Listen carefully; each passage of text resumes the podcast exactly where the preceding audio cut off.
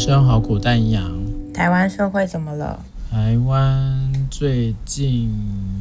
应该也不是最近的事啦，应该一直都有关于这个数位性暴力的一些事件。但最近好像有一个呃周刊提报吧，对不对？镜周刊什么样的状况呢？镜周刊啊，就做了一个特辑。就在说，去年的年底啊，有一系列的女性的性影像在脸书的社团叫做“霸社”吧，然后呢就被用相同的手法，然后定期的预告的方式去做一些外流。那他们被散布的照片都非常，就是照片跟影片内容都非常相似，都是全裸自拍，摆出特定姿势，然后拍摄私密行为。嗯、那后来周刊呢，他们就是有做了一个调查，就发现这个犯罪者 AirDrop 五的连续诈骗手法，然后他其实是跟台湾规模最大、获利巨额的一个付费色情论坛创意私房，他们做了这样的合作。那其实这样的受害者多达三百人，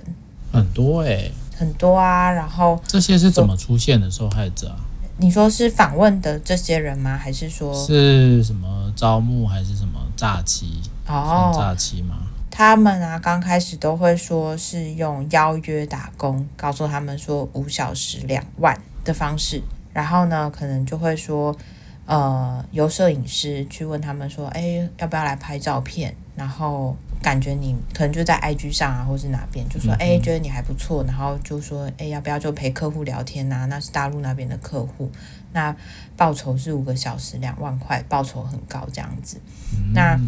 其中一个当事人就有问对方说，哎，那这样子是呃跟十八禁有关吗？然后他不想要就是让人家觉得说他就是做做直播，然后要脱啊要秀什么之类的。对，然后。摄影师就说：“哦，多多少少他们还是会想要看啦，但是就是没有到很夸张那种这样子。呃，就是不是真的要做到全脱还是什么的，就是稍微就可能只是稍微露一下而已这样子。他们说就是客户可能还是会稍微想要看一下，例如说露个乳沟啊还是什么的。对，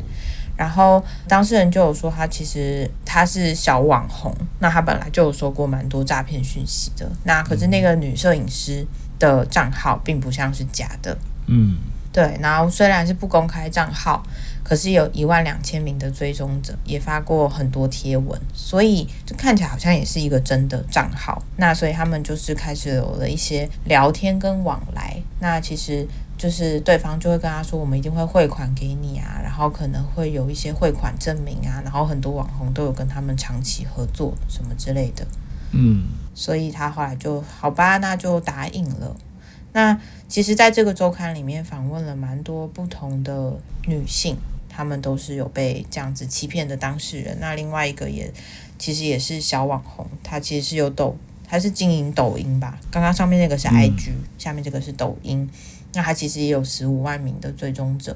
还蛮多的。那她那时候是高二，然后也是被招募说假期打工。嗯然后就说，哎呀，就是蛮多时候就在讯息里面，他可能就说啊，我不想要拍这样的照片啊。然后对方就会说，还好吧，就是这其实都是有保密合约的啊，你随时都可以成功退出啊，就是这样子的，不会裸露，然后又只是一对一聊天，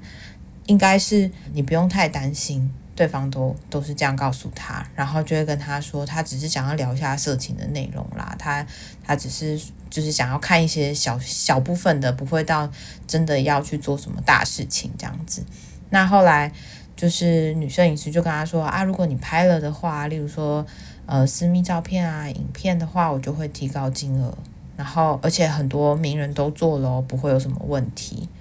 所以。才就是真正做了这样的事情，嗯哼，然后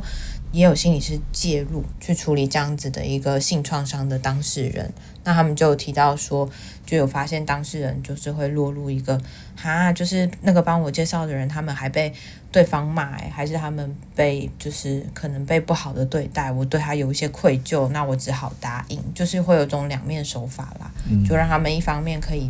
把警觉性啊、防卫性都可以放低。然后取得他们的信任，可是另外一方面又持续的在，呃，用另外一种方式去说服他们说，你应该要提供你的私密照或是一些裸露的照片。对，嗯，所以蛮多他们都是用同样的手法去做这样的事情。那其实到最后访问了这么多当事人，没有一个人真的拿到了那所谓的两万块或是五万块啊？是啊、哦，对，真的完全没有。就是说，只要你把照片送出去的那一刻，客户就会把他们封锁，然后女摄影师就再也不会回讯息。哇，对，所以这些被害者做了什么事呢？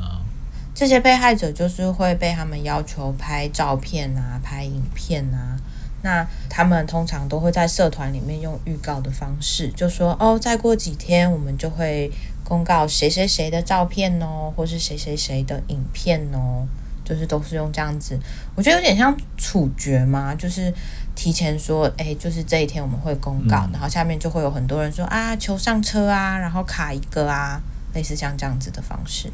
所以被害人就完全是投诉无门，对不对？被害人他们呢、啊，其实要去报警还是什么的，因为目前台湾并没有一个所谓的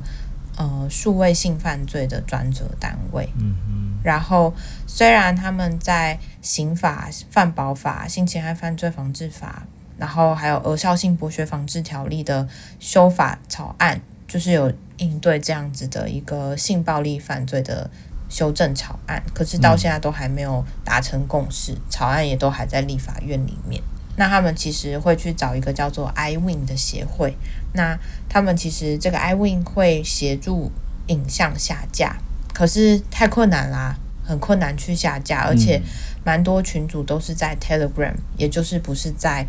呃台湾的聊天。室里面，或是说这个软体根本就也不归属于台湾，然后可能很多都会是在 Facebook、Google、Telegram、iWin，就是他们会用很多不同的方式去检举说，呃，有什么样的讯息，然后那是犯罪资料，然后希望他们可以下架。可是你知道这些东西其实根本就不是台湾的系统，也不是台湾可以管理的。甚至如果一旦上了网络，它就很难回来了。没错，基本上上去之后就很难去抓到。那他其实，其实王婉玉立委就有写到说，这样的散布看起来是个别行为，可是呢，他们其实已经变成了一个犯罪模式跟组织，就是很迅速有效率去产出各式各样的影像。然后目前呢、啊，警察或者警政体系也没有处理的专责单位，所以他们去各地的分局派出所报案的时候，就会被视为个别案件。那警察也不一定会深入调查，或是没有办法好好的去处理这件事，很难调查啦，对不对？嗯、如果又是一个个别案，又没有办法启动一些整合的系统，那根本就是难上加难啊。没错，而且其实，在这样的一个社群里面，除了刚刚前面受骗的之外啊，还会有偷拍的影片。也就是去厕所啊，或是说去安装一些就是、嗯、呃，你叫什么针孔摄影机或是相机，然后去偷拍这些非法的相片或是影片。嗯、然后里面其实还有很多都跟未成年的女性，就是或是未成年的小孩是有关的，嗯、就包含说小朋友他们可能像是目前知道年纪最小的被骗照片，大概是有十，大概只有十五岁。然后，对，然后当然里面其实也有提到说，有些呃人，有些照片里面还有国小生。对啊，然后他就说，其实这样的组织犯罪已经超越了 N 号房，也就是南韩之前的那个性犯罪。对，那他就说，呃，在这样子的一个。这么大的组织里面，其实是有很多很多的受害者，可是真正能够帮助他们的人真的很少很少。那现在都是有自发性的，就是关注到这个议题，然后想办法去收集证据，想办法去呃传讯息，请这些刚刚前面提到的这些单位去做下架，或是说尽量不要让这些东西再。继续散布，可就像我们刚刚说的是很困难。一旦散布出去之后，我们就不知道它会跑到哪边去。对，而且其实 N 号房的事件，其实它就是让人家震惊的是，有这么多的人会花钱嘛，对不对？因为这是要花钱的，对，去成为这样的一个会员哦，或者是付费去取得这一些非法的因为非法手段嘛，对不对？都是诈骗啊，嗯、然后胁迫啊，哦，偷拍啊，哦，这一些所谓的犯罪的产物，哦，去花钱去购买或者是成为会员制，哦，这其实也是让大家会很惊讶的是，呃，会有就是有市场嘛，一定是有市场才会有人去做这件事情。然后透过比较先进的网络技术，又可以避免很多的法律追踪啊、司法的一些什么样的追气的部分，所以才会越演越烈吧。嗯，讲到这个花钱这件事情啊，周刊他也提报说，就是刚刚前面讲的这个创意私房的这个组织，就是它就是一个论坛，它现在会员数已经有五千四百一十八人。那会员会需要透过入会审查，然后要预缴八千元的费用，那还要依照会员的分级付费浏览十万部以上的非法色情资源，包含以性诱拐、诈骗、网络约会、性交易，然后去取得国小、国高中生及成年女性自拍或偷拍来的非自愿外流性私密影像，所以这其实是非常多的。然后，当你经过了实名认证的会员，你就会有更高的权限，你可以去浏览迷药性侵女性或国小女生性行为，嗯、或者遭胁迫的女童被要求学狗爬、拿针刺穿身体、异物塞入私密处的影像。这些东西，这些影像，甚至他们会要求受害者要拿着身份证或是学生证拍摄。嗯嗯，就。满足了某一些人的性欲望了哈。对，然后其实刚刚前面讲的是在这个网页里面所谓的叫做呃第一手资料吧，那可是其实还有很多人他们会在去截图之后，或是说他们可能去 download 之后，还会有二次创作，然后他们可能会让这些被害者不断的受伤害。所以也真的就呃一个是无法可管了。再来是他整个状态就会变得很失控。对，所以其实他们，呃，这些被害人啊，他们不断的会经验到很多的创伤，然后还有很多的网络公审啊，或是公开被羞辱。例如说，有一些当事人就说他走在路上，有些高中生还会拿着手机问说：“哎，你是不是就那个谁谁谁啊？就是这个我觉得怎么样？对啊，然后我就想说，怎么会就是。啊、呃，你怎么会想要这么做？你怎么会想要这么回应？然后他可能就有些人，有些当事人是透过这样子的方式，有些人私讯说：“哎，我有看到你的名字被公告在社团，你好像是下一个。”我觉得那其实是非常恐怖的事情。对啊，而且这个其实也成为了一种蛮新的一种社交的一些状况哦。嗯，这其实会让人家觉得这个部分是有一点点惊恐的。因为现在使用各种社群媒体、社群平台，无论你是不是什么网红或小模啦，就现在人人都可以当网红嘛，嗯，或者是你都可以有一个呃很公开性的啊、呃、去展示你的身体也好啦，展示你的各种状态，所以这个其实一留在网络上，它被人家大肆的宣传。再加上，如果你又被算是诈骗哦、胁迫去拍了这些这个呃所谓性三色的影片，那这个其实就会，你原本的那些名气反倒就会变成是算是一种犯罪的宣传嘛。因为等于我就说哦，那是谁谁谁啊？他的 IG 账号是什么什么啊？那之后我们会公布他的什么私密照啊、私密影片啊？那等于是你你的那一些原本是拿来怎么说啊？那个名气反而就被操控了。反而那个，反而你越有名，越容易遭受这样的威胁，然后你也更难去做申诉吧。嗯，因为其实你就会被，那就是一种胁迫啊！哦，你是什么百万百万订阅啊？哦，我今天就可以毁了你啊！或者是我今天怎么样怎么样？如果我公开的话，就糟啦，对不对？所以那东西其实就会让很多可能还不到真的很有名啦，但是小有名气的，他其实就一定有一些固定粉丝的嘛。所以他也是抓着一些人人性的弱点，就是这个所谓的呃，我是一个。蛮多人会 follow 的，然后大家都喜欢我的什么什么，但我今天一旦呃整个整个被暴露出来了，我可能就会失去这一切，所以有很多也就会因为这样被胁迫，对，甚至越拍越多。因为其实里面有谈到说，他们其实最受喜欢的嘛，就会是以这些网美跟网红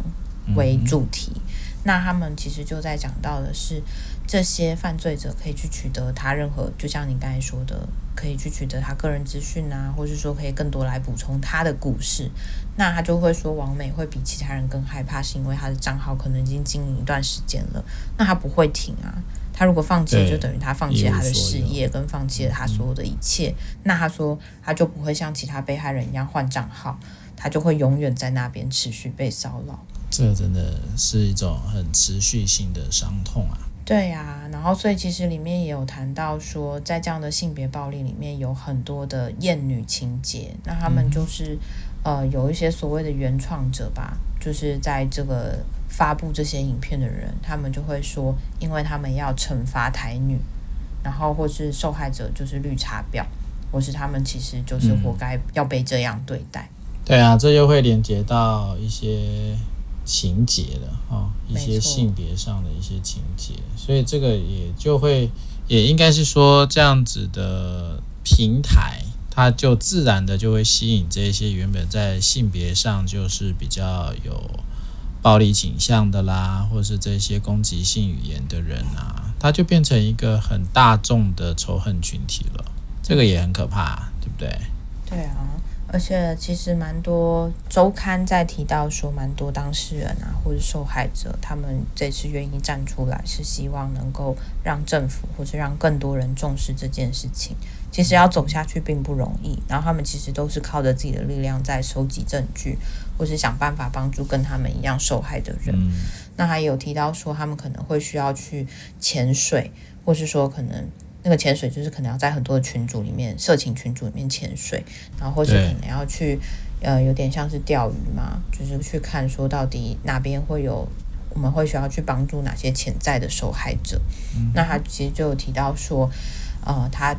去参加了好几个，加入好几个 Telegram，就是一个账号。那那个那个账号叫做“渣男平台”。那他们就说平常都不会有任何的聊天，可是过了十二点之后，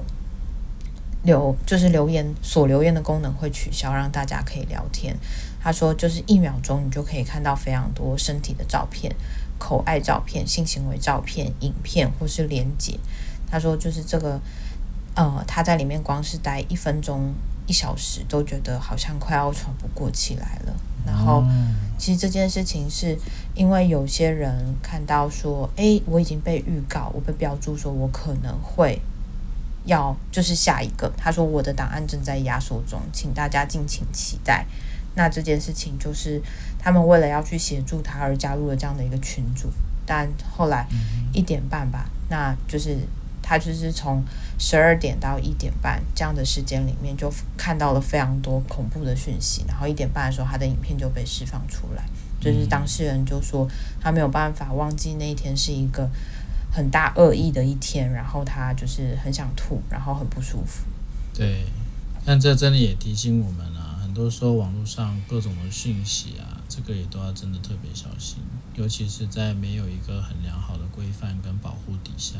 因为我觉得那就像是现在很多平台，它造就了很多网红，其实都是一样的。你说网红现象跟这些数位性暴力，或者是这种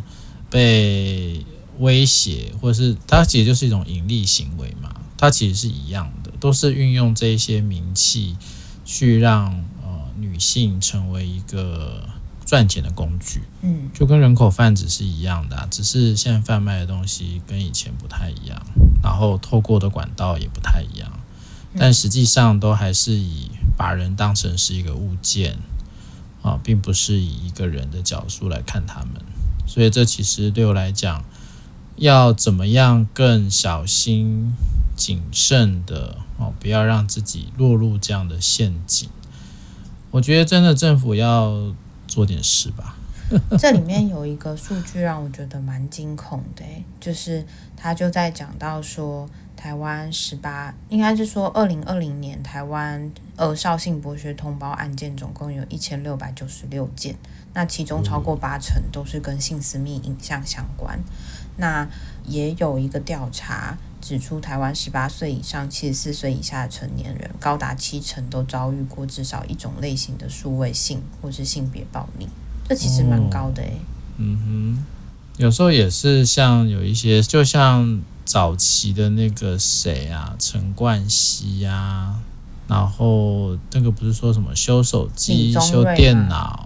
对，就修手机、修电脑啊。以前以前就是那个大家会应该说这些数位的性相关的呃照片啊、影片啊，在以很早很早很早的时代就有了嘛。只要你有相机，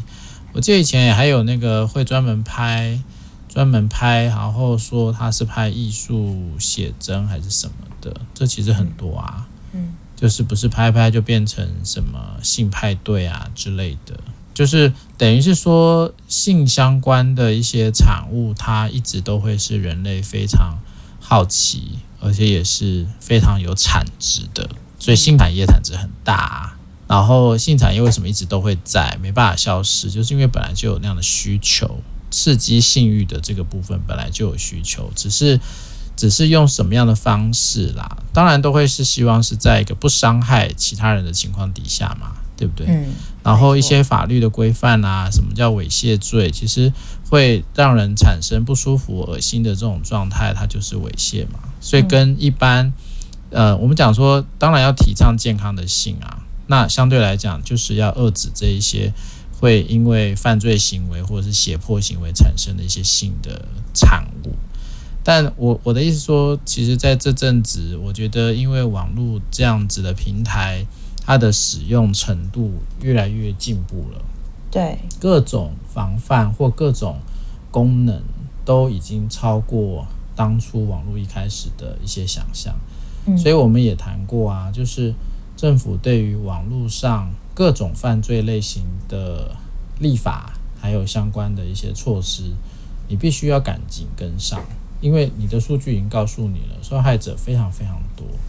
但如果一个在无法可管，甚至连被害者都不晓得要怎么样寻求协助的话，那说实在的，你很难去让你的民众在这一块网络的世界得到更好的保障。那我就怕说有人说，那你就不要用网络啊？怎么可能？但你不觉得这就很像是我们某一些官员会说的吗？或者是把网络锁起来，那你就变得跟隔壁一样了。没有，我觉得他们最常会说的，你就不要看，就没事了。就是就算被传上去，你就不要在意，你就是不要去关注这些东西，你就把你的社群关掉。只要你不尴尬，就没有人会尴尬。对，然后就最常就告诉他说，你不要再去看了，你就不要关注，就是呃风波过了就没事了，没有人会记得你。我觉得这是最常听到的话。但这些话其实每一句都很恐怖诶，他们不知道这些人当他们的照片、他们的影片、他们的讯息被 po 在网络上的时候，那会带来多么大的恐惧。然后甚至是你走在路上会不会被认出来？我觉得那其实会有很多的心理反应，然后或甚至是说你会开始变得更警觉，因为你不知道今天会不会有一个高中生拿着你的照片说：“诶，这个是你吗？”我觉得这真的很恐怖。但如果说你真的就说好，你不要使用网络。这件事情就真的可以解决问题吗？就这不就是像是你跟抽烟的人说你不要抽烟，你跟喝酒的人说不要喝酒，或是说你跟一个人说不要吃饭，就这些东西是他不是用这样子的方式去做一个禁止，他就可以停下来的。这样子的恶意，或是这样子的一个性别，嗯，我觉得是。非常不平等的对待，他应该是要被更重视。然后，甚至其实很多人在学校里面，或是说在很多公司单位里面，他们到底到底对于性骚扰或是性侵害的意识到什么程度？这个我也是画上一个问号。很多所谓的申诉委员会，很多都会说。哎呀，大事化小，小事化无啦。他应该也不是故意的吧？他应该是怎么样？应该是怎么样吧？如果你碰到这样的申诉委员会，那你大概就是想要一头撞死吧？因为你在讲的很多东西，他就只是想要把它就是尽量轻描淡写，或者觉得说这件事情不要爆出来比较好，因为会很麻烦。那刚刚前面讲的，或是我们之前。谈了好多集，就是在资讯的部分吧。我最近也蛮有感觉的，像我们学校最近好像因应教育部吧，要提升治安等级，那就希望在个人或是在公务电脑里面都要安装一个城市。那这个城市其实就是供呃学校的治安单位可以去审查，说每个人他都使用过哪些程式，然后或是说他浏览记录是什么。就是避免有任何，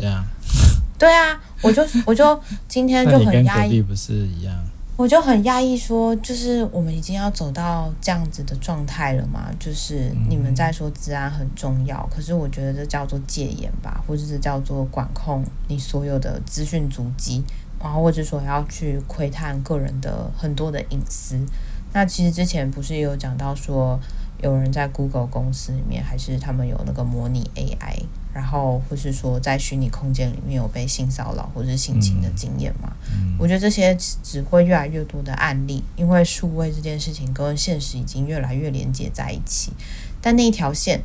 我觉得真的好难去抓哦。他管控的时候，我就觉得我不自由了，我就觉得好像有必要做到这种程度嘛。然后他不管的时候，我觉得那里面也会是很多的犯罪就滋生出来了。虽然不是说重罚重刑就可以。去让这些事情变得比较少或是消失，但我觉得一个比较好的法律，或是大家都去思考说，到底我们怎么样可以去保护当事人，保护这些，避免这些受害者不断的出现，我觉得这或许才是更重要的事情。是啊，我想无论哪一个政府都必须要好好的重视这件事哦。台湾在这一块其实落后蛮多的。对呀，很多国家的这些法律都因时代很快就做了处理了哈，但台湾一直就，你知道有一些重要，到底怎么样叫做重要的法案，怎么样叫做是对于民众的身心健康是有帮助的，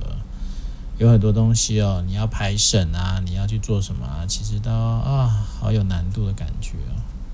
嗯，嗯，真的。对，但但其实基本上，我认为目前好像，呃，让大家比较有感觉的，好像还不是在这里啊，就是是大部分人还是在比较多在讨论，比如说像政治啊、选举啊，然后经济啊、民生议题啊，我觉得那有点可惜啊，因为基本上，基本上这一些人。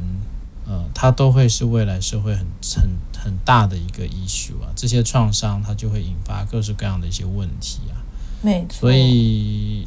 不知道啦，我觉得目前也只有看到王婉玉委员在强调这件事情，也没看到其他的立委，因为都在选举嘛。对，而且我觉得所有的脸书都在讲选举的事情，都在打说谁怎么样，谁怎么样。对，对，对，这真的是，真的是很不好看。而且，呃，就像刚刚里面在讲的是，台湾社会如果不改变的话，我们就会一直去营造很多的假象，完美的社会长什么样子，完美的男性，完美的女性，完完美的受害者。我觉得这些东西都会是另外一重压压迫吧，你会让大家没有办法回归到他们的生活里面，你也没有办法去同理他在这个状态里面有多么的辛苦，或者多么的不容易，就只是会。加重更多更多的伤痕而已。他有提到心理师的部分吗？我觉得在这里面比较少提到，诶，嗯、比较只有看到刚刚前面提到的，呃，有心理师进去做一个协助，就是关于创伤的部分，性创伤的部分。对，我想这个就也是很漫长的一条路啊。没有错，尤其是这种网络无远弗届的这种状态，说实在的，好像会更难去找到一个平衡了，啊，或者是这个事情可能就会永远，它会有一个风险啦，就是有的时候它没有办法这么完全的，尤其是未来的世界就是网络的世界啊，所以那个世界里面，它基本上你就会一直不断的，也许暴露在所谓的一直被拿出来讨论。对，或者是又又看到了刚刚讲的，可能已经是第二首、第三首，不知道第几首了。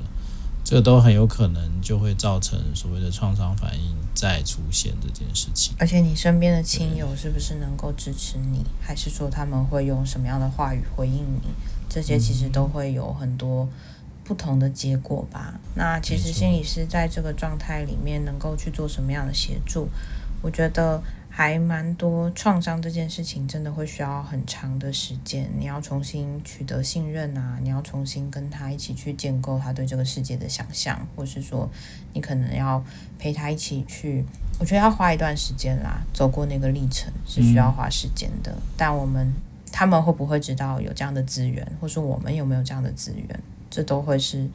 蛮值得思考的部分。对啊，因应因应新形态的犯罪哈，还有新形态的网络世界这个部分，我想各种配套都要赶快出来哦。但它最基本的就是要有一个法律的立定啦哦，所以也就啊，希望。赶快选完吧，选完才会做事嘛。对啊，第一年、第二年，大家就再静待一阵子了。但我觉得这个议题是需要好好的去关注的。哦，我们会持续关注，好那也希望大家未来在使用网络上要更警觉啦，因为它就跟它就跟现实世界一样啊，好多坏人呢，怕怕，对不对？哦，一定要特别小心。好，就到这里喽，拜拜。